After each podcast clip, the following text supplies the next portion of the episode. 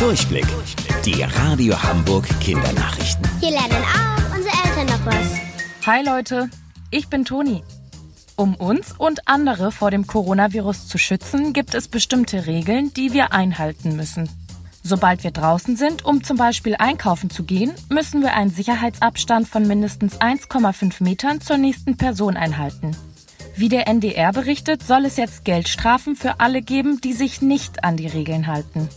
Wer zum Beispiel einem anderen Menschen zu nahe kommt oder auf einen Spielplatz geht, soll dann 150 Euro bezahlen.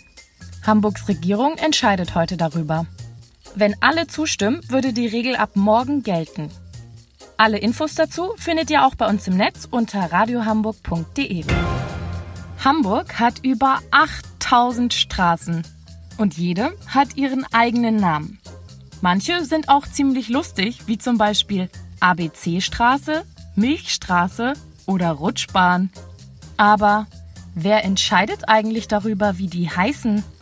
In Deutschland machen das Bezirke. Jede Stadt ist in mehrere aufgeteilt. In Hamburg gibt es sieben. Jeder hat Mitglieder, die sich dann um alle wichtigen Dinge in ihrem Gebiet kümmern und beraten. Dazu gehören auch die Straßennamen. Dafür darf jeder Namen vorschlagen. Die werden dann auf eine Liste gepackt und dann wird abgestimmt. Der Name mit den meisten Stimmen gewinnt. Es gibt aber auch bestimmte Regeln. So dürfen zum Beispiel zwei Straßen in einer Stadt nicht gleich heißen. Sonst wird es ja auch schwer, die beiden auseinanderzuhalten.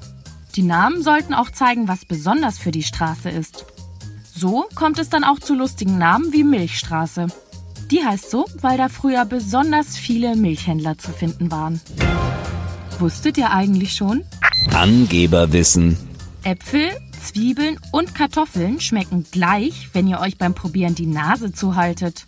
Das liegt daran, dass der jeweilige Duft für den Geschmack verantwortlich ist.